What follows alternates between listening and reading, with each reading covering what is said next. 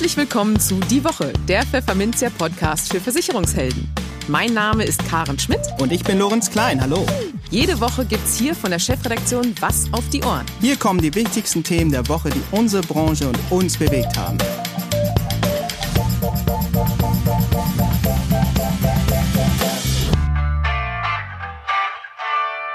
Moin aus Hamburg und herzlich willkommen zu Folge 18 unseres Podcasts. Heute ist Freitag, der 13., genauer der 13. November 2020.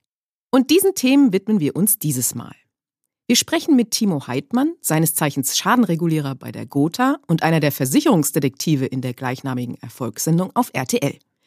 Er erklärt uns, wie er verdächtiges Verhalten erkennt und welche Fälle von Versicherungsbetrug ihm im Gedächtnis geblieben sind. In den News der Woche schicken sich immer mehr Lebensversicherer an, die vermeintlich heilige Kuh des 100-prozentigen Beitragserhalts in der privaten Altersvorsorge zu schlachten. Und eine aktuelle Umfrage zeigt, dass fast jeder zweite Deutsche mit weniger als 10.000 Euro Sparguthaben in Rente geht. Und warum ein zu bescheidener Notgroschen selbst dann problematisch sein kann, wenn Neurentner stolze Besitzer einer Immobilie sind. In der Kolumne der Woche geht Vertriebsexperte Hans Stoib auf die Sinnlosigkeit des Jahresendgeschäft-Hypes ein. Und für unser Schwerpunktthema für den Monat November, die Gewerbeversicherung, erklärt uns Miroslav Mitrovic vom IT-Sicherheitsunternehmen Perseus, warum die Cyberversicherung immer mehr an Bedeutung gewinnt. Aber bevor es losgeht, kommt hier wie immer ein kleiner Hinweis. Corona ist vielerorts das beherrschende Thema unserer Zeit. Besonders Gewerbekunden haben aktuell mit großen Sorgen zu kämpfen. Daher ist ein auf die spezielle Situation abgestimmter Versicherungsschutz unverzichtbar. Die Zürich-Versicherung hat dies erkannt und mit dem Firmenmodularschutz Online eine unkomplizierte Lösung entwickelt. Passgenau, einfach und schnell können Sie, liebe Vermittler, innerhalb weniger Klicks aus verschiedenen Bausteinen den bestmöglichen Versicherungsschutz für Ihre Kunden zusammenstellen. Mit der Auswahl aus 350 Betriebsarten bietet Zürich nunmehr 80 Prozent aller kleinen und mittelständischen Gewerbebetrieben Deutschlands die Möglichkeit einer einfachen und digitalen Versicherungslösung. Und um den Online-Rechner von Zürich zu nutzen, müssen Sie kein Gewerbeprofi sein. Durch viele Hinweisfelder ist der Rechner selbst erklärend aufgebaut und Sie können gemeinsam mit Ihren Kunden digitale Angebote erstellen und so eine hohe Transparenz für Ihre Kunden schaffen. Doch die Vorteile für Ihre Kunden sind noch viel größer. Neben einer direkten Weitergabe von Preisvorteilen in der Kalkulation genießen Ihre Kunden den Vorteil des unmittelbaren Versicherungsschutzes direkt nach Abschluss. Mehr Informationen sowie den Online-Tarifrechner finden Interessierte im Maklerweb von Zürich unter www.maklerweb.de. Im Gespräch. Langweilig. Das dürfte vielen Menschen mit als erstes in den Kopf kommen, wenn sie das Wort Versicherung hören. Wir alle, die wir in der Branche tätig sind, wissen natürlich, dass das so gar nicht stimmt. Und das beweist auch ein Stück weit der Erfolg der RTL-Sendung Die Versicherungsdetektive, die Folge für Folge Millionen Menschen vor den Fernseher lockt. Gerade wieder am vergangenen Sonntag ist die neue Staffel gestartet. Ein guter Anlass also, um mal mit einem dieser Detektive zu sprechen. Timo Heidmann ist so einer. Er ist Schadenregulierer und leitet bei der Gotha ein entsprechendes 31-köpfiges Team. Für uns hat er ein wenig aus dem Nähkästchen geplaudert. Über verdächtiges Verhalten, Fälle, die ihm im Gedächtnis geblieben sind und den Mehrwert einer solchen Sendung für die Branche. Das Gespräch ist ein bisschen länger, also holen Sie sich am besten eine Tasse Kaffee und machen Sie es sich gemütlich. Herzlich willkommen, Timo Heidmann, und schöne Grüße in den Speckgürtel Kölns. ja, hallo. Danke für die Einladung. Schön, dass ich da sein darf. Gerne, gerne. Ähm, ja, das klassische Klischee, wenn es um Versicherungen geht, ist ja, und das ist spartenunabhängig sozusagen, die zahlen im Ernstfall ja eh nicht. Und wenn, dann meistens nur die Kleinstschäden oder die nicht so teuren Schäden. Was halten Sie dem denn als Schadenregulierer entgegen? Also aus meinem Mikrokosmos Schadenregulierer kann man so eine Frage, glaube ich, gar nicht so genau beantworten, weil natürlich als Schadenregulierer bezahle ich jeden Tag Schäden. Wie sich das aber in der Statistik am Ende auswirkt, also dieser Vorwurf, äh, die Versicherer kassieren, zahlen dann aber nicht. Das kann ja nicht derjenige äh, beurteilen, der jeden Tag tatsächlich nur auszahlt als Schadenregulierer, sondern das, die Antwort gibt's eher, wenn man mal in Bilanzen schaut oder in wirklich Statistiken der Branche. Und natürlich werde ich auch ab und zu mal über die sozialen Medien, wo ich dann kontaktiert werde von ja, der Bevölkerung, von Zuschauern, äh, die im Fernsehen dann was gesehen haben, vielleicht dann bei mir landen, Instagram, Facebook, mich anschreiben, dann auch mit so einem Klischee konfrontiert. Und es ist in dem Kontext interessant, einfach mal auch in eine Bilanz zu schauen. Also wie viel der Gelder, ähm, die als Prämien vereinnahmt werden, werden denn dann wieder ausgezahlt. Und dann wird man sehr schnell feststellen, dass natürlich das allermeiste an Geld, was reinkommt, auch wieder ausgezahlt wird. Darüber hinaus hat natürlich so ein Versicherungsapparat auch Kosten, völlig klar, die müssen davon abgehen. Und ähm, ja, das, das ist immer schwierig, da dann denjenigen, der ja vielleicht auch aus so einem polemischen Ansatz oder vielleicht auch aus einer Konfrontationshaltung so einen Vorwurf ausspricht, dem zu begegnen, weil der hat jetzt keine Lust, mal eine halbe Stunde eine Bilanz zu lesen.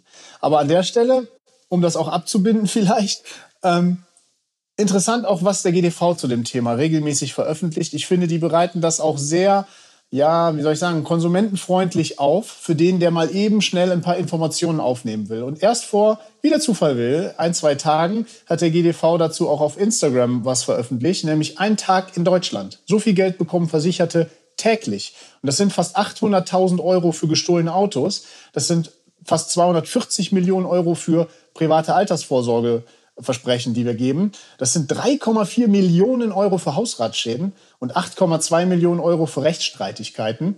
Also so viel Geld bekommen Versicherte täglich. Und so eine Aussage kann man dem mal gerne entgegenhalten, wobei auch da wieder wir uns natürlich auf das gleiche Niveau begeben. Die reine Auszahlungszahl ist natürlich, die sagt ja gar nichts. Wenn ich jetzt stolz bin, 10 Millionen auszuzahlen, ich habe aber 100 Millionen kassiert, dann passt es nicht ganz.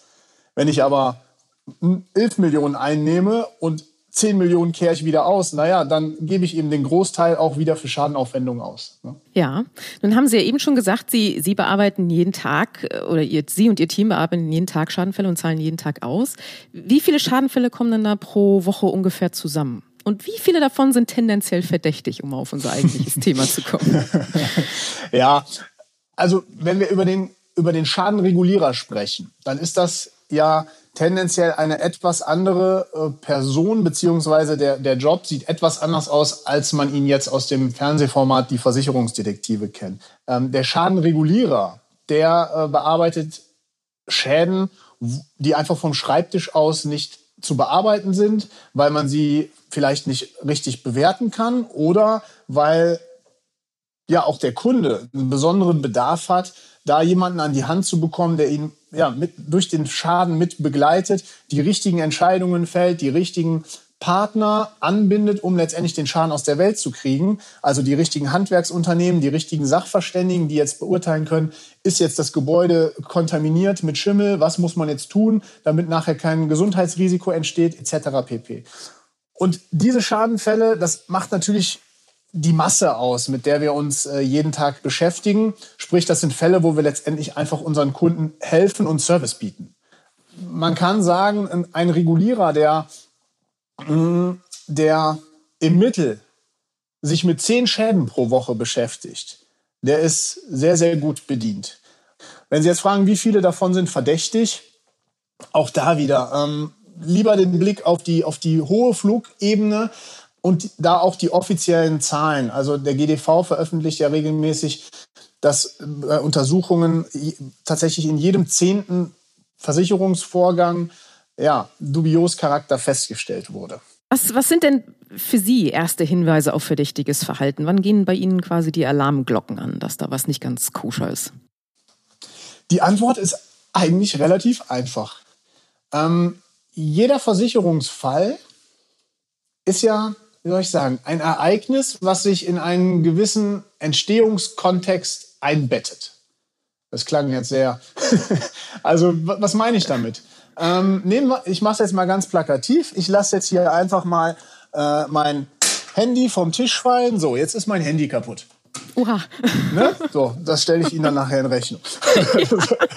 so, ähm, Handy ist kaputt. So, der, der Schaden wird jetzt gemeldet. Handy ist kaputt. Das heißt, ich habe ja direkt die, also ich muss mir ja die Frage stellen, wie wird denn der Schaden gemeldet? Ist das jetzt ein Elektronikschaden oder ist es klassischerweise jetzt leider mal die Haftpflichtversicherung, die wieder dafür herhalten muss? Wann leistet die Haftpflichtversicherung? Wenn der Kunde dem Geschädigten einen Schaden zufügt. Ähm, bedeutet, da geht's dann schon los, mein Handy fällt mir runter, ich habe jetzt vielleicht keine eigene Elektronikversicherung oder Handyversicherung äh, dafür abgeschlossen, was ich im Übrigen persönlich jetzt auch Quark finde, für so ein Gerät extra eine Versicherung abzuschließen, aber das ist jetzt ein anderes Thema. Bedeutet, in dem Moment, wo ich jetzt erfinderisch werden muss, um am Ende einen Versicherer zu finden, der mir meinen Handyschaden bezahlt, bin ich ganz schnell automatisch im Bereich äh, Haftpflichtversicherung. Weil in der Hausratversicherung, da müsste ich ja schon wieder eine versicherte Gefahr entstehen lassen. Es müsste brennen, es müsste stürmen, es müsste Leitungswasser austreten. Viel zu aufwendig und auch die Gefahr, dass noch andere Dinge bei mir kaputt gehen. Ne? So, mhm. das heißt, ich melde das Ding klassischerweise jetzt ich als Versicherungsbetrüger als Haftpflichtschaden. So, dann geht's ja schon los. Ähm, eigentlich ist mir mein Handy runtergefallen, jetzt brauche ich aber irgendeinen Dritten, der mit seiner Versicherung dafür herhält und es einreicht. Kommt leider häufig vor, gerade natürlich im Bekannten, im Familienkreis. Mhm. Ähm, und dann wird erzählt, ja, ich habe das Handy eben von meinem Freund in der Hand gehabt und dann ist es mir runtergefallen, ich wollte ein Foto machen, ich wollte irgendwo anrufen, was auch immer. Und dann sind sie aber schon direkt in so einer, in so einem Randgeschehen. Wenn man dann nachfragt, dann wird es nämlich ganz häufig schnell dünn. Weil in Wirklichkeit ist der Schaden doch passiert, dem Timo fällt sein Handy vom Schreibtisch. Ja, ja. Aber, aber der Versicherung muss jetzt erzählt werden, äh, der Papa von Timo war zum Kaffee trinken da, der Papa wollte dann ein Foto machen, ähm, dann ist dem Papa das Handy runtergefallen. So, jetzt haben wir den Schaden. So, und wenn ich jetzt als Schadenregulierer, als Detektiv oder auch als Sachbearbeiter, der Nachfragen stellt, in die Sache reingehe, dann frage ich, okay, wann war das denn? Wann haben Sie sich denn verabredet? Wie war der Ablauf? Wie ging es Ihnen danach? Wie, wie ging der Termin weiter? Wie war die, wie war, äh, die Reaktion vom, vom Kunden? Haben Sie sich geärgert? Haben Sie sich gestritten? Hat er Sie rausgeschmissen?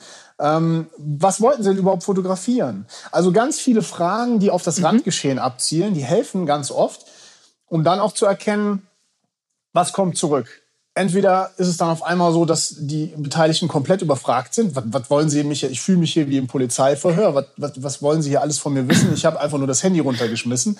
Ja, was interessiert Sie, was ich knipsen wollte? Wenn es tatsächlich so gewesen wäre, hätte er ja sagen können, ja, die Katze, die hat so süß geguckt, die hat da auf dem Quietschtier rumgekaut. Das wollte ich gerne filmen, was auch immer. Ne? Schon, schon gibt's eine authentische Geschichte, wo man an glaubhaft, also an Wahrhaftigkeitsmerkmalen anknüpfen kann. Aber wenn dann die Aussagen sehr, sehr kurz werden, wenn die Leute schon untereinander ihren, die Blicke suchen, was antworte ich jetzt, ne? Wenn der eine nicht mhm. weiß, was hat der andere gemeldet. Wenn es dann so weit geht, ähm, dass eventuell Belege ein, angefordert werden, die nicht mehr zu dem passen, was an Story eingereicht wird, ja, dann wird's ganz schnell auffällig. So, jetzt mhm. nochmal in Kürze, worauf achtet man? Also die Frage ist, was für Beteiligte sind da miteinander zugange? Gerade wenn das so im engsten äh, Bekannten- und Familienkreis ist, ist das auf der einen Seite natürlich plausibel, weil mit den Menschen haben wir am meisten Kontakt. Auf der anderen Seite kann es aber eben auch sein, dass der eine dem anderen da einen Gefallen tun möchte. Ja? Das nächste ist, wie sind die wirtschaftlichen Verhältnisse der Beteiligten? Passt das zusammen, dass äh, jemand, der Hartz IV bezieht, eine Rolex-Uhr hat? Theoretisch, jetzt weiß ich gar nicht, ob das vom Vermögensstand noch zulässig wäre, ähm, theoretisch kann er das, die ja haben, weil es ein Erbstück ist oder sonst was, dann kann er das aber auch erklären. Mhm. mhm. Aber wenn, wenn da keine, ich sag mal, Story dahinter ist, dann wird es auch schon wieder fragwürdig. Dann ist das nächste natürlich die technische Kompatibilität. Wenn das Handy runterfällt ähm, und ich erzähle, vorher war es intakt, danach ist es jetzt kaputt, und man schraubt das Gerät mal auf. Jedes, jedes Elektronikgerät oder jedes Handy zumindest, Laptops, die haben äh, Flüssigkeitsident, äh, ähm, sag mal grad, Flüssigkeitssensoren ähm, drin. Ja. Die anschlagen, wenn, wenn da was reingelaufen ist oder wenn da erhöhte äh, Feuchtigkeit, Flüssigkeit eingedrungen ist. Mhm. So, äh, wenn das Gerät also runterfällt, aber innen drin alles ja, anschlägt an, an Flüssigkeitsindikator oder sogar, das hatten wir auch schon, auf der Platine die Fanta klebt, ja, ähm, dann passt das halt nicht zu einem Sturzschaden. Ja, es ist aber auch tatsächlich häufig so. Ähm, Laptop, einem, einem, äh, einer kippt sich die Fanta drüber, weil er, weiß nicht, über seine Doktorarbeit eingeschlafen ist nachts. Ja, ja. So, es funkt, es knirscht, es zischt, Laptop ist kaputt denkt sich, ja Mist, was mache ich jetzt? So, und dann schmeißt dann halt irgendwie runter, damit man sagen kann, mein Kumpel ist am Kabel hängen geblieben, hat Laptop vom Tisch gezogen. Das sind so die Klassiker. Ich will niemanden vorverurteilen, erst recht keine Doktoranden, die nachts einschlafen.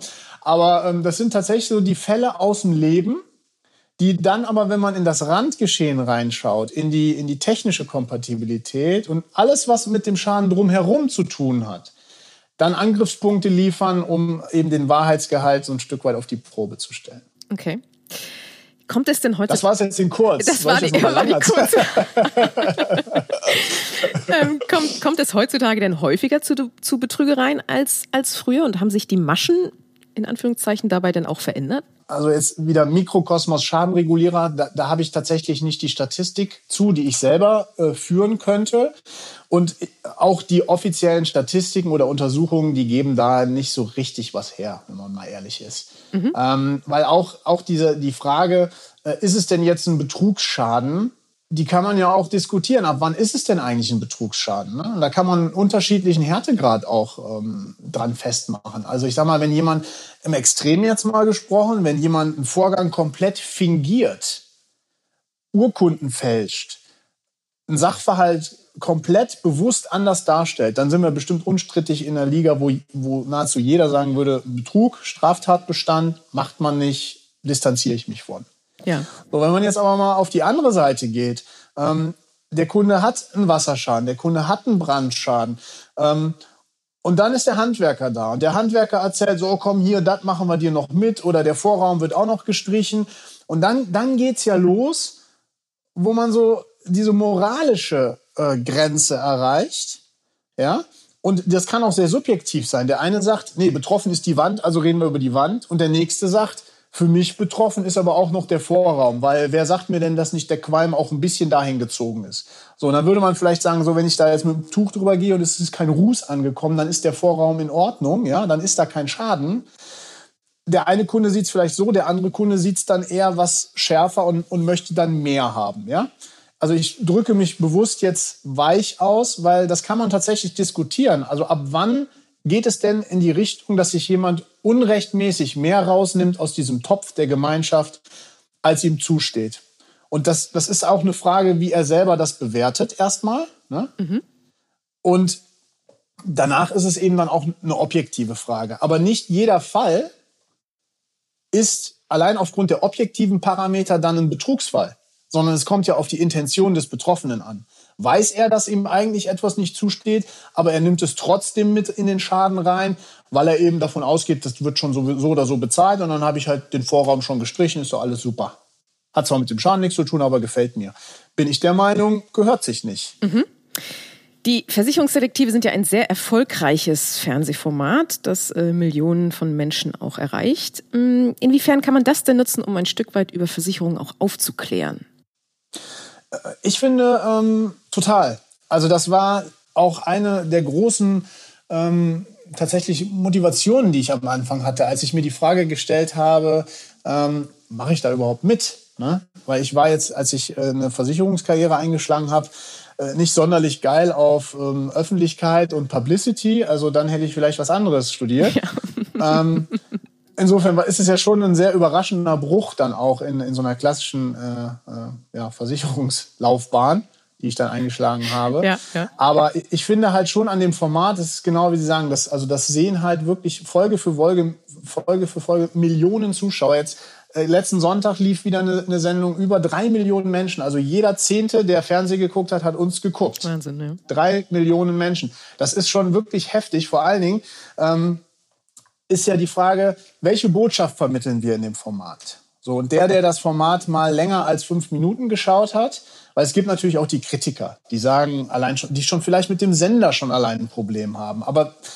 wir, wir, wir heben uns trotz Sender mit unserem Format aus meiner persönlichen Meinung deutlich von den Dingen ab, die sonst vielleicht auch auf dem Sender laufen. Also das Stichwort ist so dieses äh, Scripted Reality Formate, ja, wo Laiendarsteller dann äh, weiß ich nicht, äh, da gezeigt werden. Bei uns ist es halt alles echt. Ja. Also das sind die echten Termine. Ich fahre da raus. Ich bin der echte Mensch, der Gotha, der die Entscheidung fällt. Und der Fall ist echt. Die Menschen sind echt. Das sind die echten Kunden. Da wird nichts nachgespielt. Mhm.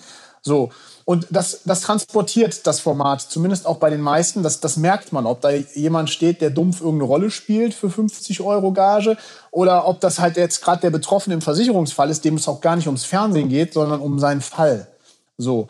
Und was heißt das jetzt? Ähm, ich finde das Format insofern extrem wertvoll, als dass der Zuschauer, drei Millionen Menschen am Abend, sich mal auch durchaus mit so einem unterhaltsamen Moment, natürlich äh, ist da auch ein Stück weit Schadenfreude bei, wenn sich da jemand um Kopf und Kragen redet. Da ist auch Erstaunen bei, Empörung bei und Voyeurismus bei, klar. Aber die Message, die wir damit rüberbringen, die ist aus meiner Sicht gewaltig. Die ist nämlich, der Ehrliche kriegt Geld, der Betrüger, der kriegt seine gerechte Strafe. Mhm. So, das ist erstmal eine Grundmessage, hinter der ich stehen kann. Und dann ist die Frage, welches Image geben wir damit auch der gesamten Branche? Und da glaube ich, ich will jetzt nur für mich sprechen, ich gehe extrem fair mit den Menschen um. Manchmal wird auch gesagt, ich bin zu weich, ja. Aber ich, ich habe keine Lust, jemanden vorzuverurteilen. Wenn ich, wenn ich keine Beweise habe, habe ich keine Beweise. Da muss man an der Stelle auch professionell sein. Aber wenn jemand äh, eben falsch abgebogen ist, dann muss er auch die Konsequenzen tragen. Aber ich glaube, dass wir damit insgesamt der Branche ein sehr positives Image geben und der Zuschauer eben aus seiner Couchhaltung raus auf einmal sich eine Stunde lang mit Versicherungen beschäftigt, was er so im Alltag niemals tun würde. Natürlich, ne, das, was ihn antriggert, sind nochmal andere Faktoren dabei. Keine Frage. Er will unterhalten werden, seine Chips naschen und Erdnüsse knabbern, alles gut. Aber trotzdem vom Thema her beschäftigt er sich eine Stunde mit Versicherung. Er kriegt dabei so subtil oder in so einer Stimmung auch übermittelt, hey, Versicherung ist gar nicht so böse, sondern das sind Menschen, die stellen halt einfach Fragen und je nachdem, was sie für Antworten bekommen, können sie wiederum was damit machen, agieren, entscheiden und so weiter. Ja. Also ich finde, das ist ein extrem wertvolles Format und es geht sogar so weit, dass ausnahmsweise der Zuschauer, zumindest die meisten, gefühlt im Boot der Versicherung sind. Weil die verstehen ein bisschen besser Versicherung, ja, Gemeinschaft, jeder bezahlt, ich persönlich zahle ja auch. Äh, und ich will nicht, dass das Geld zu Unrecht ausgegeben wird. Und deshalb glaube ich, um das abzubinden, ähm, ich glaube für mich persönlich, dass dieses Format extrem wertvoll ist, auch wenn man es kritisieren kann. Ich selber finde natürlich auch, also glauben Sie ähm, moralisch ist das natürlich ähm, irgendwo schwierig die Menschen, die man da sieht, ähm, mal anders. Ich, ich habe ja so eine, so eine gewisse Vorstellung, dadurch, dass das Format jetzt auch seit zehn Jahren besteht, was das dann auch heißt im Nachhinein. Drei Millionen Zuschauer schalten ein. Derjenige, der sich da äh, filmen lässt, ja, der blickt doch überhaupt nicht, was das später für eine Reichweite haben wird. Dass Chefs, dass Kollegen, dass Familie, dass die das alle sehen, mitbekommen, dass darüber geredet wird. So, und ich finde das, also ich frage mich dann schon, was steht mir persönlich, dem Timo, dem Timo von der Gotha, was steht dem zu, diese Menschen öffentlich dann so darzustellen? Mhm. Da hatte ich schon ganz schön moralisch äh, für mich äh, das ja zu, zu verarbeiten. Ich sage mir aber heute tatsächlich, also wir zwingen da keinen, wir überrumpeln da keinen. Mhm. Die Menschen, ähm, die die Entscheidung fällen, eine Straftat zu begehen, also in dem Fall jetzt hier die Versicherung zu äh, äh, missbrauchen, ähm, die machen das aus freien Stücken. Und auch die Einwilligung, dann mit uns zu drehen, also das, also die werden im Vorfeld angerufen, dann wird das angefragt, angefragt, dann sind wir vor Ort, dann wird da auch nochmal erklärt, RTL Versicherungsdetektive, die äh, müssen auch einen, einen, kleinen Vertrag unterschreiben, damit die die Rechte am Bild, am Ton abgeben. Also das ist ja in Deutschland alles auch zum Glück juristisch geregelt. So, da kooperieren die komplett. Jetzt könnte eine Frage sein, ja, warum machen die das denn? Ist auch so eine der Klassikerfragen. In Kürze, ähm, glaube ich, also es, es gibt verschiedene psychologische Muster, die ich mir so im Laufe der Zeit ähm, zusammengereimt habe. Aber eins davon ist zum Beispiel das Gefühl, wenn ich jetzt nicht kooperiere, was die hier von, was die von mir wollen und erwarten, dann bin ich schon so halb überführt. Dass das dann dazu führt, dass die das, dass die einwilligen. Es gibt aber auch welche, die sich einfach für klüger halten und denken, ja, komm, sollen sie mal machen, die können ja eh nichts. Also ich hatte einen Fall, äh, da hat der eine dem anderen an, angeblich mit einem Luftgewehr den, den sündhaft teuren Fernseher zerschossen ähm, in der Wohnung. Und ähm, ich kam da an, es duftete nach feinstem Cannabis und die grinsen mir beide ins Gesicht, wir können sie aus dem Fernsehen. Und dann haben wir da gedreht. So, und am Ende verknackt, Strafprozess verknackt, die zwei.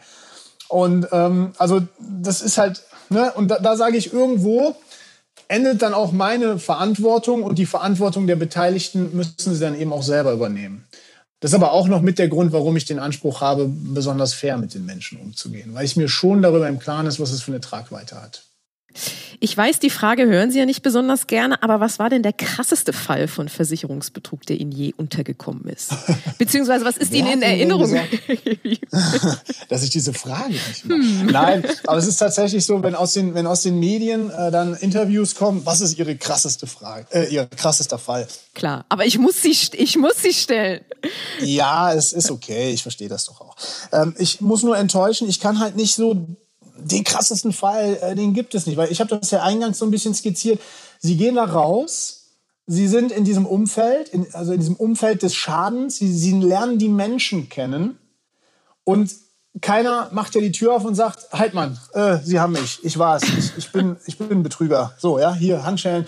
So ist es ja nicht, sondern sie, sie gehen ja mit denen auf eine Reise. Ähm, die erzählen ihnen was und innerlich rattert die ganze Zeit dieses Prüfmuster, was ich da eben angerissen habe, mal bewusst, mal unbewusst, dass man hinterfragt, wie ist eine Motivlage, wie ist die Beziehung, wie ist die technische Kompatibilität. Das rattert ja alles in einem ähm, runter. Und das führt dazu, dass sie auch innerlich die ganze Zeit, wenn es nicht komplett eindeutig ist, so ein Auf und Ab der Gefühle haben. Und je mehr das natürlich hin und her geht, je mehr man sich nicht sicher ist, je mehr man nochmal irgendwo ansetzt, nochmal irgendwo recherchiert, nochmal bei einem ähm, nach Rechnungen sich irgendwo erkundigt oder ne, was auch immer man für Anknüpfungspunkte hat, ähm, desto spannender wird eigentlich so ein, so ein Vorgang und desto ähm, prägnanter. Aber ich kann Ihnen natürlich auch ein, zwei Dinge liefern, aus dem Nähkästchen plaudern, keine Frage. Also ich erinnere mich äh, zum Beispiel, das sind dann so Dinge auch da wieder, ähm, die sind einfach schräg. Also ich hatte einen, einen Entwendungsfall, von einem Quad, also so einem vierrädrigen Motorrad, ja, sage ich jetzt mhm. mal. Mhm. Ähm, und da auch vor Ort und auch festgestellt, die finanziellen Verhältnisse sind alle irgendwie so ein bisschen merkwürdig. Auch der Einkauf, da hat dann angeblich die Nachbarin dieses Ding äh, bei, einem, bei einem Versandhandel bestellt. Und dann ist ja schon die Frage, warum? Dann war auch wieder die, die komische Erklärung dazu. Letztendlich hatte der Kunde schon mal eine eidesstattliche Versicherung abgegeben, also äh, war blank, hatte keine Kohle, und kurze Zeit nach dem Entwendungsfall äh, haben wir dann auch eine Info von der Polizei bekommen. Die hat eben das Quad wieder aufgefunden. Wie hat sie es wieder aufgefunden? Sie hat schlicht und ergreifend den Kumpel unseres Kunden äh, mit dem Quad angehalten in der Verkehrskontrolle. Und der Kumpel war total überrascht, dass er nicht rechtmäßiger Eigentümer dieses Quads war. Mhm weil äh, er davon ausgegangen ist, dass er das Quad gekauft hat. also unser Kunde hat das Quad an seinen Freund verkauft und uns als gestohlen gemeldet. Also ganz, ganz äh, witzige Sache. Und wenn Sie da dann mit den Beteiligten im Wohnzimmer sitzen und auch mal in diese ähm, ja, in das familiäre Background eintauchen. Der Vater hatte einen Motorschaden an seinem alten Ford Mondeo und das sind einfach so dann auch, die haben dann einfach ein Problem in dem Moment und dann greifen die zu solchen schrägen Mitteln, um irgendwie wieder liquide zu werden. Mhm. Und das macht die Dinge eigentlich so besonders. Es ist jetzt gar nicht mal der Umstand, dass da irgendwie ein Quad für, weiß ich nicht, paar tausend Euro äh, zur Regulierung anstand, sondern es sind die Menschen. Ja. Und deshalb ist es ganz schwer, das zu vermitteln, so, was war der krasseste Fall. Und davon könnte ich Ihnen jetzt noch eine Stunde, ich weiß nicht, wie viel Zeit haben Sie, weitere Fälle erzählen, aber ähm, Sie müssen es eigentlich selber miterleben, um es, um es zu ja, spüren. Ja. Und es gibt ja auch noch die Sendung, äh, wie Sie ja mir im Vorgespräch schon gesagt haben, kommt jetzt am Sonntag nach Erscheinen dieses Podcasts eine Knallersendung. So ist das. Genau, die, letzten, also die nächsten Wochen sind wir jetzt immer sonntags um 19.05 Uhr auf RTL, auf Sendung und nochmal. Äh, schaltet da ein und äh, das ist wirklich, auch wenn man es nicht glauben mag, das sind die echten Termine. Ich bin echt, die Kunden sind echt, die Entscheidungen sind echt, alles ist echt. Also man findet mich auf Facebook unter Timo Heidmann und auch auf Instagram Timo Heidmann unterstrich official. Warum? Weil Timo Heidmann schlicht und ergreifend nicht mehr frei war. und wer da eine Frage hat und mir schreiben möchte, herzlich gerne. Ich freue mich, wenn die Community so ein bisschen wächst. Ja, wunderbar. Also auf jeden Fall am Sonntag einschalten und ganz herzlichen Dank fürs Gespräch, Timo Heidmann. Vielen Dank, hat Spaß gemacht. Die News der Woche Teil 1. Rentenhammer. Schallt es den Leserinnen und Lesern der Bildzeitung am 12. November in dicken Versalien entgegen. Und weiter Hiobs Botschaft für alle Westrentner – 2021 wird es für Sie keine Rentenerhöhung geben. Schuld an der Nullrunde ist, Sie ahnen es wohl, liebe Zuhörerinnen und Zuhörer, Corona. Und auch wenn Bild davon ausgeht, dass die Rentner ab übernächstem Jahr auf ein fettes Plus von 5% hoffen dürfen, so die Prognose der Rentenversicherung, lautet die bittere Erkenntnis des Boulevardblatts erst einmal so. Wegen der Inflation werden Deutschlands Rentner 2021 unter dem Strich weniger zur Verfügung haben. Dabei hatte Pfefferminz ja erst am Dienstag, also zwei Tage zuvor, eine ähnlich bedrückende Hiobsbotschaft zur Lage der Rentner hierzulande vermeldet. Fast jeder zweite Deutsche geht mit weniger als 10.000 Euro Sparguthaben in Rente, lautete die zentrale Erkenntnis einer Umfrage der Immobilienplattform Heimkapital. Dazu wurden bundesweit insgesamt 1507 Personen ab 65 Jahren befragt. 44 Prozent der Deutschen begeben sich danach mit weniger als 10.000 Euro auf dem Sparkonto in den Ruhestand. Und 10 Prozent der Neurentner haben bzw. hatten so gar nichts auf der hohen Kante. Immerhin, ein Viertel der Bundesbürger hat laut der Umfrage bei Rentenbeginn 50.000 Euro oder sogar mehr angespart. Nun dürfte der eine oder andere einwenden, dass viele Senioren ja keine üppigen Rücklagen benötigten, weil sie zum Beispiel mietfrei in ihrem abbezahlten Eigenheim leben. Nun ja, grundsätzlich halten die Studienautoren fest, dass die Immobilienbesitzer unter den Rentnern in der Regel finanziell besser gestellt sind. Allerdings gehen Eigenheimbesitzer häufig nicht ganz schuldenfrei in den Ruhestand. So haben fast ein Drittel, nämlich 28 Prozent, noch eine Restschuld auf ihrer Immobilie, wenn sie ihre Berufskarriere beenden. Bei jedem Zehnten beträgt diese Restschuld sogar mehr als 50.000 Euro. Entgegen der landläufigen Empfehlung von Finanzexperten, den Kredit fürs Eigenheim spätestens bis zum Renteneintritt getilgt zu haben. Und außerdem überdauert das vermeintliche Betongold nun mal nicht bis in alle Ewigkeit. Mit Blick auf Reparaturen am eigenen Haus werde deutlich, dass die Immobilienbesitzer unter den Senioren den eigenen Finanzbedarf unterschätzen, heißt es im Studienpapier. Und Julia Schabert, Geschäftsführerin und Gründerin von Heimkapital, betont, viele Experten raten bei einem durchschnittlichen Einfamilienhaus in Deutschland zu einer Instandhaltungsrücklage zwischen 200 und 300 Euro pro Monat, abhängig vom Alter der Immobilie. Der Haken? Über dieses Sparpotenzial verfügen laut der Umfrage nur knapp die Hälfte der immobilienbesitzenden Senioren. Unser Fazit, der Kauf von Wohneigentum kann ein wichtiger Baustein in der Altersvorsorge sein – aber wie so mancher Versicherungsmakler gerne zu sagen pflegt, ein Haus kann man nicht aufessen. Die Kolumne. Für viele Vermittler ist nun Jahresendgeschäft angesagt. Schnell vor dem Jahreswechsel noch ordentlich Verträge verkaufen, fehlende Weiterbildungszeit einsammeln und so weiter. Kann man so machen, sollte man aber nicht, findet zumindest Vertriebsexperte Hans Stoib. Er wundert sich regelmäßig über den Frühlings-, Sommer- und Herbstschlaf vieler Vermittler, die rechtzeitig zum Kfz-Wechselgeschäft dann wieder wach werden. Einen Vorschlag, wie man den Jahresendstress aufs ganze Jahr verteilen und dadurch erfolgreicher sein kann, liefert er in seiner Kolumne. Das Jahresendgeschäft beginnt am 2. Januar. Heute schickte mir Wladimir Simonov ein Video. Darin spricht er über Risiken und Nebenwirkungen des Jahresendgeschäfts. Einiges davon erinnerte mich an meine Zeit als Vertriebsunterstützer bei der Allianz. In den sechs Wochen vor dem sogenannten Produktionsschluss steigerte sich der Antragseingang exponentiell. Scheinbar gibt es in der Versicherungsbranche keinen Winterschlaf. Viele halten einen Frühjahr Sommer-Herbstschlaf und wachen zum Winter auf. Pünktlich zur Kfz-Wechselarie klingelt der Wecker. Aber nicht nur dazu. Stell dir vor, du würdest im Winter 2021 nur die Hälfte des üblichen Geschäfts machen dafür im Frühling, Sommer und Herbst zusätzlich einen ähnlichen Umsatz wie im Winter. Du hättest einen mindestens doppelt so hohen Umsatz wie im Jahr zuvor. Wenn dir das jetzt so schnell ging, spul noch mal kurz zurück und hör dir den letzten Absatz noch einmal an. Wäre es nicht klasse, den Jahresendstress gleichmäßig auf das ganze Jahr zu verteilen? Also jede Woche ein kleines bisschen Stress. Und das bei doppeltem Jahresumsatz. Im Jahr darauf könntest du sogar eine Halbtagskraft einstellen, die dir noch mehr Stress abnimmt.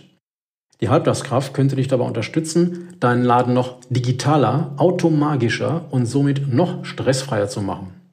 Vielleicht findest du auch endlich den Mut, dich auf eine Zielgruppe zu fokussieren. Im dritten Jahr gewinnst du neue Interessenten vollautomagisch, online. Ähnlich systematisch werden deine Terminierungen, deine Beratungen, dein Antragslauf und deine Cottageabrechnungen. Im vierten Jahr ist dir so langweilig, obwohl du mit deinem Laden den dreifachen Umsatz machst, dass du dich sogar in einem Golfclub anmeldest. Wenn du zu den Saisonarbeitern gehörst, wird es jetzt Zeit für strategischen Optimismus. Hier dein Plan. Erstens. Rechne den Umsatz deiner besten Jahreszeit mal zwei und dann durch 50 Wochen. Addiere 20% Sicherheitspolster und runde großzügig auf. Jetzt hast du den Umsatz, den du im nächsten Jahr auf jeden Fall jede Woche machen willst. Zweitens. Schreib eine geile, lösungsorientierte Landingpage mit einem Beratungsangebot für deine Zielgruppe, stelle die Seite online und bewirb sie auf Facebook. Drittens. Digitalisiere und optimiere Arbeitsabläufe. Halte die Dinge einfach und hab endlich den Mut, Experte auf einem Fachgebiet zu werden. Du weißt nicht, wie man gute Texte schreibt oder wie man clever auf Facebook wirbt oder Arbeitsabläufe optimiert? Dann lass dir von Leuten helfen, die sich damit auskennen. Los geht's! Die News der Woche Teil 2. Es war ein Schritt mit Signalwirkung. Anfang Oktober kündigte Deutschlands größter Lebensversicherer, die Allianz, an, sich ab 2021 bei Neuverträgen von der 100-prozentigen Beitragsgarantie zu verabschieden. Naja, zumindest dort, wo es geht. Riester-Renten und Policen der betrieblichen Altersversorgung sind wegen ihrer gesetzlich vorgeschriebenen Garantiepflicht nicht davon betroffen. Nun deutet auch Ergo-Chef Markus Ries in einem Interview mit dem Handelsblatt eine ähnliche Richtung für sein Haus an. Wir können nicht ausschließen, uns mittelfristig von der kompletten Beitragsgarantie bei den Lebenspolicen sukzessive zu verabschieden, so der Versicherungsmanager gegenüber der Zeitung. Es könne eine Möglichkeit sein, nur noch 80 Prozent der eingezahlten Beiträge bei neuen Lebenspolicen zu garantieren. Den Verkauf klassischer Lebensversicherungen habe man bereits vor Jahren eingestellt. Das Produkt habe sich überlebt, so Ries. Garantien müssten zeitgemäß sein, betont der Versicherungsmanager weiter. Produkte müssen eine ausgewogene Mischung zwischen Sicherheit und Renditebedürfnissen bieten, sagt er. Das meistverkaufte Produkt bei der Ergo sei eines, bei dem Kunden die Garantien an- und wieder abwählen könnten. Das also zwischen dem Sicherungsvermögen und Investmentfonds wechsle. Die Altbestände an klassischen Policen will die Ergo auf eine spezielle Abwicklungsplattform auslagern, die die Düsseldorfer gerade aufbauen. Man führe auch schon Gespräche, die Bestände anderer Versicherer dort ebenfalls aufzunehmen voraussichtlich ab 2023 dann auch im Bereich der komplexen betrieblichen Altersversorgung, so Ries. Fazit? Erst die Allianz, nun die Ergo. Die 100-prozentige Beitragsgarantie steht vor dem Aus. Denn auch andere Versicherer werden angesichts der historisch niedrigen Zinsen wohl diesen Weg gehen. Bleibt die Frage, ob auch die Politik nachzieht und die Garantiepflicht bei Riester und in der BAV kippt. Da darf man gespannt sein. Das Schwerpunktthema. In der Gewerbeversicherung wird man an einem Thema in Zukunft wohl nicht mehr vorbeikommen. Der Cyberversicherung. Viele Vermittler haben sie noch nicht recht auf der Uhr, aber Realität ist, gut jedes zweite Unternehmen hierzulande war schon einmal Opfer einer Cyberattacke. Nicht verwunderlich also, dass das Interesse an diesen Policen wächst. Laut einer Analyse des Versicherungsverbands GDV waren 2018 erst 22 Prozent der Mittelständler hierzulande an einer Cyberversicherung interessiert oder hatten schon eine. 2020 war diese Zahl mit 43 Prozent fast doppelt so hoch. Wir sprachen mit Miroslav Mitrovic, Leitervertrieb Dachregion beim Cybersicherheitsanbieter Perseus, per Schalte nach Holzbüttgen in der Nähe von Karst unter anderem darüber, welche Cyberschäden am häufigsten vorkommen und warum Cyberversicherungen für Makler und Vermittler so großes Potenzial bieten. Hallo Herr Mitrovic und herzlich willkommen im Podcast. Ja, guten Morgen, hallo. Ja, wir sprechen heute über das Thema Cyberversicherung, ein Thema, das man beobachten kann, deutlich zunimmt. Warum ist das denn so? Äh, gerade in dem Bereich Cyber äh, sind in den letzten Jahren 70 Prozent der Unternehmen äh, Opfer einer Cyberattacke geworden und waren dann betroffen von Datenverlust, Sabotage, Betriebsspionage. Ähm, bei Perseus selbst, bei unserer Notfallhilfe, sind die Cybervorfälle im Vergleichszeitraum von 2019 zu 2020 um 67 äh, Prozent gestiegen. Die Cyberangriffe selbst werden komplexer, die Hacker arbeiten länger im Verborgenen früher wurde ein System gehackt und alle Daten waren sofort verschlüsselt. Heutzutage schleusen sich die Hacker in die Systeme ein und suchen erstmal und schauen ganz gezielt, also die verwerten praktisch die Cyberattacke ähm, äh, komplett und erst am Ende äh, wird am Schluss nochmal wirklich durch eine Verschlüsselung äh, Geld erpresst. Ähm, und das sind die überwiegenden Cyberangriffe, die durch Ransomware und Phishing-Attacken massiv an äh, Zunahmen haben. Ist das nicht aber was, was eher Großkonzerne trifft? Oder ist das ein Irrtum, den man da Nein, ganz im Gegenteil. Es, äh, es ist, äh, das, das, Bewusstsein ist vielleicht so, dass Großkonzerne vielleicht eher äh, angegriffen werden. Aber die Realität zeigt was anderes und das ergibt sich aus der Situation. Großkonzerne verfügen oftmals über eine eigene Cybersicherheitskonzeption. Und es stehen dort, weil die Risiken halt auch dort enorm sind, ausreichend Ressourcen, nicht nur in Geld, sondern auch in Form von eigenen IT-Experten zur Verfügung. Bei kleineren und mittelständischen Unternehmen wird das häufig vernachlässigt. Äh, das äh, kommt oftmals dazu, weil das Wissen einfach äh, zu den Cyberrisiken fehlt und dadurch natürlich auch die entsprechenden Mittel nicht vorhanden sind oder auch nicht freigemacht werden. Ähm, Cyberschutz wird dann im schlimmsten Fall gar nicht verfolgt oder ein bisschen nebenbei gemacht, aber es fehlen letztendlich die Kompetenzen und die Ressourcen. Ähm, gerade deswegen stehen die KMUs äh, im Fokus von Hacker, weil hier offensichtlich äh, die, die Cyberkriminellen ein leichtes Spiel haben. Mhm. Was ist denn, welche Cyberschäden kommen Ihrer Erfahrung nach denn aktuell am häufigsten vor? Also am häufigsten, und das ist äh, mit immer noch mit Abstand die Top-Liste, sind Ransomware-Angriffe und Phishing-Attacken. Cyberkriminelle verwenden sogenannte Ransomwares, die ihnen harmlos erscheinen, aber infizierten E-Mails in das Unternehmen eingeschleust werden. Äh, nichts Ungewöhnliches ahnt, öffnen die Empfänger einen Link äh, oder eine Anlage, worauf zum Beispiel äh, sich ein Emotet-Trojaner Zugang zum System verschafft. Mit diesem erfolgreichen Zugriff werden nun die Angriffswellen vorbereitet, mit den entsprechenden negativen Folgen für die Unternehmen. Und im letzten Schritt, wie schon gesagt, holt man dann nochmal durch Erpressungskonzeption, äh, Lösegeldforderungen äh, von den betroffenen Unternehmen dann äh, das Letzte, was man da aus so einem Angriff noch raussaugen kann. Die aktuellen Trends sind hier wirklich doppelte Erpressungen. Das heißt, ein Unternehmen, was schon mal Lösegeld gezahlt hat, ähm, hat eine große Chance oder besser gesagt ein großes Risiko, dann nochmal erpresst zu werden, weil die Nachsorge nach so, einem, nach so einer Attacke nicht optimal erfolgt. Äh, die Höhe des geforderten Lösegeldes steigt und die negativen Auswirkungen durch solche Cyberattacken sind einfach die Dauer des Betriebsausfalls und äh, damit nicht nur einhergehende Ertragsausfälle, sondern der länger andauernde Reputationsverlust, äh, was den Unternehmen schadet.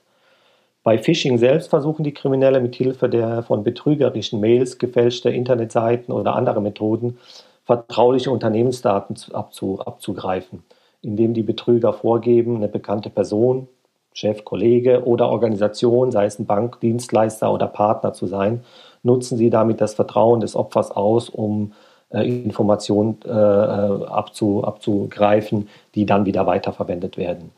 Ähm, äh, ein Phänomen, was auch äh, im Phishing-Bereich jetzt auch wieder äh, zunehmend aufgetaucht ist, ist das Vishing. Äh, hier geht es nicht nur über Mails, sondern da werden Leute tatsächlich angerufen und über Sprachcomputer die Stimme verfälscht oder imitiert. Und das geht sogar bis hin zu Videocalls, äh, äh mit denen man äh, versucht, äh, Leute hinters Licht zu führen, um, wie gesagt, an Informationen zu kommen, die dann äh, weiterverwertet werden. Ist das denn auch ein bisschen auf äh, die Corona-Krise zurückzuführen und dass eben jetzt auch so viele Leute im Homeoffice sitzen, jetzt im November wahrscheinlich aktuell auch gerade wieder, bei uns ist es zum Beispiel so. Ist, hat das die, die Lage ein bisschen verschärft? Hat es den Hackern ein bisschen einfacher gemacht?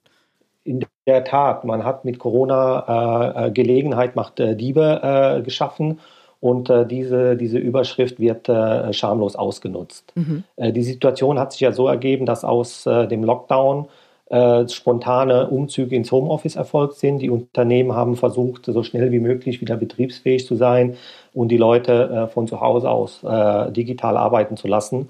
Und im Vordergrund stand natürlich der schnelle Weg, die Mitarbeiter im, im, im Zuhause arbeitsfähig zu machen. Da sind solche Sachen wie Datenschutz und, und Cybersicherheitsmaßnahmen einfach auf der Strecke geblieben und waren nicht im Fokus. Ähm, in unserer Studie haben wir ermittelt, dass äh, seit dem Corona-Lockdown ähm, jeder fünfte äh, äh Erwerbstätige im Homeoffice äh, ähm, von einem Cybervorfall äh, zumindest betroffen war. Es sind vielleicht keine Schäden entstanden, aber die Einschläge waren da. Und daraus, äh, aus dieser Studie heraus, äh, war auch für uns äh, eine, enorme Zahl, dass die Befragten sich zur Hälfte der Befragten sich in, der, in dem Homeoffice-Konzept nicht ausreichend für die Cybersicherheit aufgestellt gefühlt haben. Und allein schon die Frage, was macht man bei einem Cybervorfall, haben die, haben die Befragten im Homeoffice, hat die Hälfte gesagt, dass äh, die nicht wüssten, wen die jetzt bei einem Cybervorfall oder bei einem vermeintlichen Cybervorfall intern in der Firma zu Hilfe rufen können, um hier schnell ähm, den Geschäftsbetrieb wieder aufrechtzuerhalten und schnell wieder geschäftsfähig zu sein. Das äh, hat praktisch die Unternehmen äh, nochmal vor einer verschärften äh, Situation gebracht. Und Corona selbst äh, hat für die Hacker nochmal ganz andere Formate gebracht. Äh, während des Corona-Lockdowns sind die Phishing-Attacken mit Corona um über 220 Prozent angestiegen. Mhm. Und hier wurde ganz, ganz bewusst mit der Sorge und der Verunsicherung der Menschen gespielt. Ähm, ganz prominente äh, äh, ja, Corona-Impact-Cyberattacke äh, war die Tatsache, dass äh, Anträge auf Corona-Soforthilfe äh, manipuliert wurden und staatliche Hilfeleistungen fälschlicherweise ausgezahlt wurden. Da hat man äh, praktisch Unternehmen, die diese Anträge gestellt haben, hat man ein Fake-Portal eingerichtet und die Unternehmen haben ihre Anträge auf dieses Fake-Portal hochgeladen und die Hacker konnten dann diese Anträge nehmen, haben die Kontoverbindung ähm, verändert und haben dann an die richtige Stelle weitergeleitet. Und so haben staatliche Stellen äh, den Hackern das Geld ausgezahlt und nicht den betroffenen Unternehmen selbst. Also da sieht man, mit was für einer Dreistigkeit und mit was für Maschen äh, diese Corona-Situation hier ausgenutzt wurde. Nun haben Sie ja eben schon angesprochen, dass es zum Teil auch starke Verunsicherung bei den Mitarbeitern und so gibt. Eine große Stärke der Cyberversicherung ist ja, dass sie die Unternehmen auch präventiv begleitet und die Mitarbeiter entsprechend schult. Was können Unternehmen denn präventiv machen, um, um Cyberschäden möglichst zu verhindern? Und wie, inwiefern kann, kann Ihr Unternehmen dabei unterstützen? Also in der Tat äh, kümmern sich Versicherungen nicht nur um die, die Versicherungsleistung selbst, sondern versuchen ihren Kunden durch zusätzliche Services und Dienstleistungen ähm, einfach mehr Sicherheit zu geben. Und da spielt insbesondere bei Cyber äh, das Thema Prävention eine ganz wichtige Rolle. 70 Prozent der erfolgreichen Cyberangriffe erfolgen über den Faktor Mensch. Ähm, ähm, die, die, die Studie vom GDV hat gezeigt, dass 58 Prozent der erfolgreichen Cyberangriffe hier wirklich tatsächlich über Mail erfolgt sind, wo Mitarbeiter unbedacht infizierte Anhänge oder Links angeklickt haben.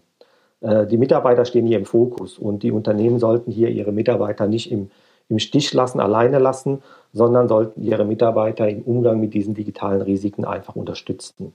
Und äh, da geht es um nachhaltige Mitarbeitersensibilisierung, also eine echte Human Firewall aufzubauen, um äh, die Mitarbeiter dort äh, nicht alleine zu lassen. Und eine echte Human Firewall, und das ist unser Ansatz, äh, ist nicht damit äh, getan, dass man einmalig eine Schulung in den Unternehmen absolviert, sondern das erfolgt nur durch regelmäßige Trainings, Schulungen, laufende Maßnahmen, ähm, erfolgt eine positive Verhaltensänderung und damit ein höherer Schutz in den Unternehmen. Wir als äh, Perseus äh, bieten äh, mithilfe von E-Learning-Konzepten und laufender Sensibilisierung durch Phishing-Kampagnen hier einen Ansatz mit dem äh, Ziel, die Verhaltensänderung und echte Awareness äh, bei den Mitarbeitern zu entwickeln und das damit zu unterstützen. Vorteil ist, dass wir durch kurze Videos, die man in den Arbeitsalltag integrieren kann, weil sie flexibel, egal von welchem Ort, unabhängig von Zeit, sich anschauen kann, ähm, äh, einen Lerneffekt hat. Wir motivieren die Leute, diese Videos auch zu durchlaufen mit einem anschließenden Zertifikat. Und vor allem durch laufende Phishing-Tests erhöhen wir die Aufmerksamkeit der Mitarbeiter und schulen den Umgang mit verdächtigen Mails, was äh, genau das Tretminenfeld ist, was im Tagesgeschäft bei den Mitarbeitern eigentlich vorgefunden wird. Das heißt dann also, dass Sie äh, Fake-Phishing-Mails an die Mitarbeiter schicken und schauen, ob sie drauf reinfallen? Genau, das sind in der Tat äh, Formate, wo wir versuchen, die Leute aus der Reserve zu locken äh, mit einer ähm, äh, fingierten Hackerattacke. Also wir arbeiten da wirklich wie, wie Hacker selbst. Und wenn ein Mitarbeiter dann auf so eine Anlage oder auf einen Link äh, unserer Phishing-Tests klickt, dann äh, passiert nichts Schlimmes, sondern der Mitarbeiter kriegt einfach eine Information, dass das auch ein echter Hackerangriff hätte sein können. Und wir äh, erklären ihm, an welchen Merkmalen er das hätte erkennen können und verweisen auf äh, unser Schulungskonzept, wo er dieses Kapitel sich nochmal genauer anschauen kann. Durch diese laufenden Sensibilisierungstests erhöhen wir einfach die Aufmerksamkeit der Leute und äh, schaffen somit eine höhere Sicherheit im Umgang mit diesen Risiken. Sehen Sie denn die Cyberversicherung als ein Zukunftsthema für Makler und Vermittler an? Ja, das ist nicht nur äh, ein Zukunftsmarkt, sondern wahrscheinlich der Zukunftsmarkt in, im, im, im Gewerbeversicherungsbereich. Mhm. Ähm, 70 Prozent der Unternehmen sagen, dass äh, die Cyberkriminalität äh, ein enormes Risiko für die Wirtschaft darstellt und darstellen wird. Dieser Trend wird nicht kleiner werden, sondern wird sich verstetigen. Mhm. Ähm, wobei äh, 60 Prozent der Unternehmen äh, sagen, dass äh, sie eigentlich noch zu klein sind, als äh, Cyberopfer zu sein. Das heißt, das Risikobewusstsein ist vielleicht noch nicht so ausgeprägt, um tatsächlich Maßnahmen zu ergreifen. An dem Punkt äh, ähm, sind wir, an dem Punkt müssen wir die, die Unternehmen aufklären, weil die Wahrscheinlichkeit für Unternehmen von äh, Cyberkriminellen attackiert zu werden, ist in der Regel erheblich höher als Einbruch oder Feuerschaden, unabhängig von Unternehmensgröße und Unternehmensart. Das Bewusstsein muss noch geschärft werden. Und an, an der Stelle stehen wir, wo wir die Unternehmen zum Thema Cybersicherheit aus dem Versicherungskontext beraten müssen. Unternehmen zahlen nämlich schon äh, für die Folgen der Cyberattacken. Im Durchschnitt beträgt ein, äh, ein Schaden von Cyberangriffen im Schnitt 70.000 Euro.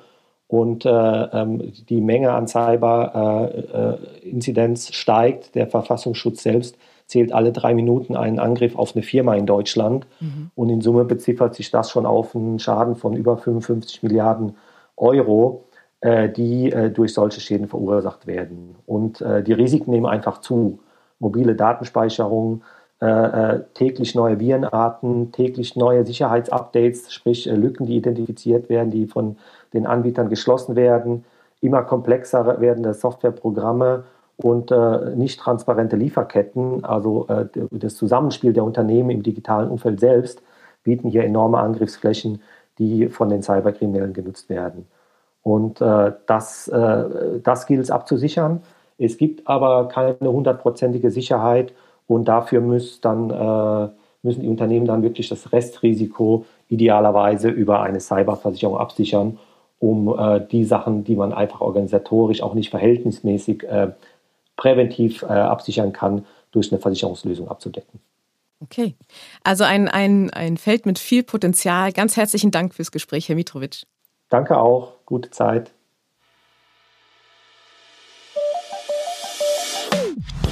Und damit sind wir am Ende von Folge 18 unseres Podcasts angelangt. Wie immer hoffen wir, dass er Ihnen gefallen hat. Schreiben Sie uns doch Ihr Feedback an redaktion.pfefferminzia.de. Ansonsten hören wir uns hoffentlich am kommenden Freitag wieder.